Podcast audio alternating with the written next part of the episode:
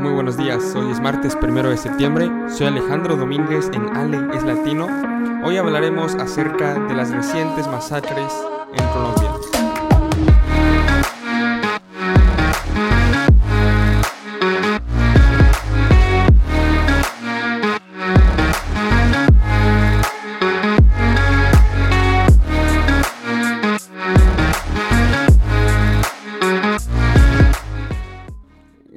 Ya escucharon la introducción, hoy es un día que no toca hablar de un tema sencillo, hablar de masacres en, en, una, en un lugar tan lastimado como Latinoamérica nunca es un tema sencillo de tocar, vale, vale. Pero sobre todo Colombia pues no ha tenido un año sencillo por donde se le vea. La pandemia del coronavirus ha dejado ya casi 20.000 muertos y la consecuente crisis económica tiene al país sumido en una terrible eh, en una terrible situación de desempleo con el 20% de la población económicamente activa sin encontrar trabajo. Estamos hablando que una de cada cinco personas en el país, a pesar de tener trabajo, no lo, no lo pueden conseguir. Es un número altísimo. Y al mismo tiempo, mm, Colombia no se escapa del mal de la polarización que se está viviendo en muchísimas democracias en el planeta ahorita, en México, en Hungría, en Estados Unidos, este, en Brasil, donde pues una mitad de la población detesta a la otra mitad por, por razones políticas. En el caso de Colombia se debe principalmente eh, entre la división entre los que apoyan al expresidente Álvaro Uribe Vélez y los que opinan pues que él está metido en unos negocios bastante oscuritos y debe conocer la prisión. Sin embargo, la aprobación del presidente Iván Duque se mantiene, pues sí ha, sí ha, sufrido descensos recientemente, pero se mantiene relativamente aceptable si lo comparamos con otros presidentes de la región, en un incómodo 41% de aprobación después de dos años de estar en el Ejecutivo.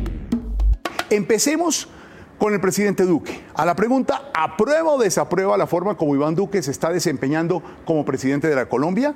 Responde los encuestados. Aprueba 41%, desaprueba 52%. En abril aprobaba el 52% y desaprobaba el 39%. Y ahora existe un problema que podría disminuir aún más su nivel de aprobación. Y este problema son las masacres en las áreas rurales de Colombia. Ola de violencia golpea las zonas más olvidadas de Colombia.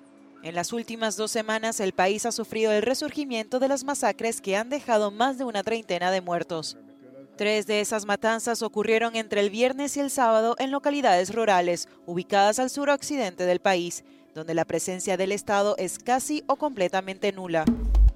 Una de las peores en todo el año se dio el 16 de agosto en la municipalidad de Samaniego. Se dio cuando ocho individuos menores de 26 años fueron asesinados. El suceso pasó cuando alrededor de 30 personas disfrutaban de una barbacoa, estaban calmados, estaban teniendo un bonito día y de repente llegan y te disparan personas que están encapuchadas, acaban de bajar de un vehículo y te abren fuego a ti y a todos tus amigos de manera completamente indiscriminada, a, a quien caiga. Y este suceso tan lamentable, tan terrorífico, es tan solo uno de los ocho que sucedieron en las últimas dos semanas y media. Es toda esta cantidad de sucesos, una locura de verdad, eh, es inimaginable. Han dejado a un mínimo de 40 muertos. Y por la región, no porque se le esté apuntando a estas personas, sino que por la región donde están sucediendo todas estas masacres, las principales víctimas son jóvenes, agricultores, indígenas y afrocolombianos. Además, en el área de las masacres no se nos puede olvidar que se encuentran activas las guerrillas del Ejército Liberación Nacional y la de los Pelusos. Y por esto es posible que ellos, que pues son conocidos por ser violentos, eh, se encuentren entre los posibles culpables. De todos modos, no estoy haciendo una acusación ni nada. No está comprobado que ellos sean los culpables. Nada más que el gobierno está pues pensando en ellos como uno, como los posibles responsables. Y ahora hay que pensar que en un momento de tal desesperación, en un momento donde la gente en las zonas rurales de Colombia está empezando o más bien sigue su vida con miedo, em, se necesita un líder, se necesita alguien que salga a asegurarnos a los ciudadanos que él tiene todo bajo control, que se va a poner manos a la obra inmediatamente y no va a descansar ni un segundo hasta que todo esté resuelto. Ese es el líder que necesita Colombia y muchos países de la región. Sin embargo, en Latinoamérica, pues estos líderes o no existen o son extremadamente escasos.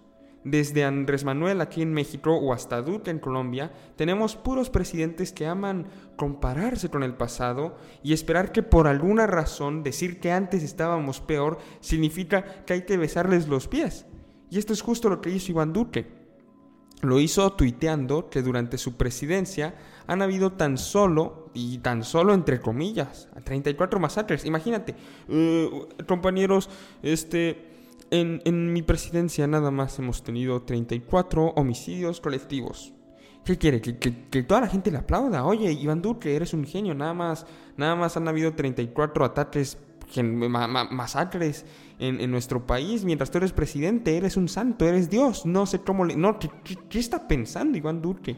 Pero bueno, lo está diciendo porque desde su punto de vista, en el gobierno previo, el de Juan Manuel Santos, hubieron 189 sin embargo, señores, no necesitas ser un estadístico experto para saber que comparar los dos años que Iván Duque lleva en la presidencia contra los ocho años que estuvo Juan Manuel Santos es una absoluta tontería. ¿Sí entendieron? O sea, Iván Duque está comparando 34 masacres en dos años contra 189 a lo largo de ocho años.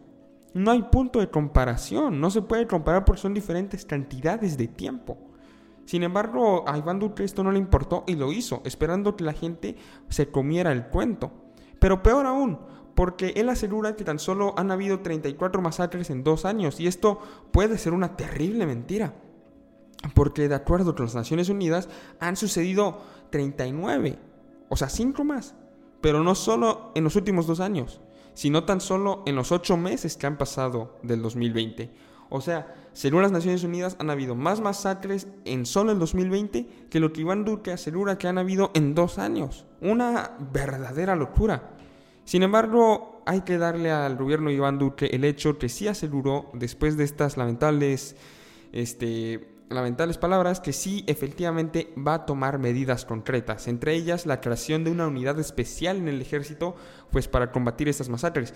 ¿Cómo, cómo esta unidad especial va a evitar que las masacres sucedan? No me pregunten porque no tengo la respuesta. Y Iván Duque tampoco la tiene. Pero, pero pues es lo que él dijo. Va a ser una unidad especial en el ejército. Y pues como, como sociedad nos toca comernos el cuento. y, pero mientras que eso podría ayudar, porque claro, tener una parte de tu ejército que, que esté tratando activamente, únicamente, como único trabajo, el evitar masacres, sí tiene que ayudar de alguna manera.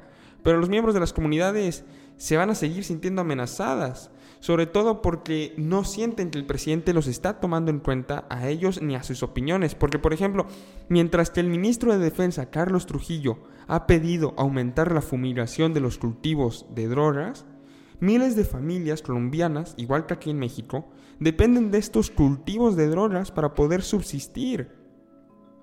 Porque cuando se encargaban a, a, sembrar cultivos legales, el dinero no les alcanzaba o los amenazaban de muerte los grupos delictivos. ¿Por qué carajos la solución para muchos, para muchos políticos o tomadores de decisiones de la región es destruir estos cultivos? Les estás quitando el sustento, aunque estén, aunque estén sembrando heroína, la, la poppy, la planta, la, la, amapola, aunque estén sembrando amapola, le estás quitando el sustento a estas personas y eso no es justo. Em, y, y, estas personas dicen, oye, mejor no me vengas a, a quitar mi amapola, mejor haz, un esfuerzo para consolidar el, acuerdo para la paz del 2016, ese acuerdo que fracasó estrepitosamente, y, cuando se consolide este acuerdo, pues estas guerrillas van a bajarle su tono, van a tranquilizarse, y a lo mejor ya puede volver a empezar a ser eh, económicamente lógico plantar productos legales en vez de droga. Entonces, por no me quemes mis cultivos, más bien haz que el acuerdo para la paz sí funcione, sí exista, sí sea legítimo. Eh, mientras los presidentes de la región sigan optando por la evasión de sus responsabilidades y opten por gestos populistas o seguir señalando al pasado, van a seguir siendo recibidos como Iván Duque en su reciente visita a Samaniego. Y dudo que los presidentes quieran seguir siendo, seguir siendo recibidos así. Entonces, pues, yo los invito a, a usar la cabeza para tomar decisiones, ¿no crees? Es una locura. O sea, todo lo que acabo de decir ahorita es una locura y de verdad ya, ya, ya me estoy saliendo del guion porque sí me enoja, sí me enoja, así de sencillo. Son personas, o sea, imagínate que, imagínate que, que, grupos delincuentes, delictivos, te obliguen a sembrar marihuana. Y tú estás sembrando marihuana, casi casi porque te obligaron. Pero bueno, al menos el grupo delictivo te está dando un buen dinero y con ese buen dinero puedes comer, puedes, no sé, guardar algo para cuando envejezcas. Pero llega el gobierno y desde un avión te mata tus plantitas de marihuana. Y ya no, ya, ya no tienes dinero, ya no tienes cultivo, ya no tienes nada. Imagínate qué coraje. Y vives en medio de la selva. No es como que esta gente vive en Bogotá. Estás viviendo en medio de la selva. Y ya te quedaste sin lo único que te daba dinero. De verdad es una desgracia. Y son políticas que, que yo no sé, las están pensando con el trasero.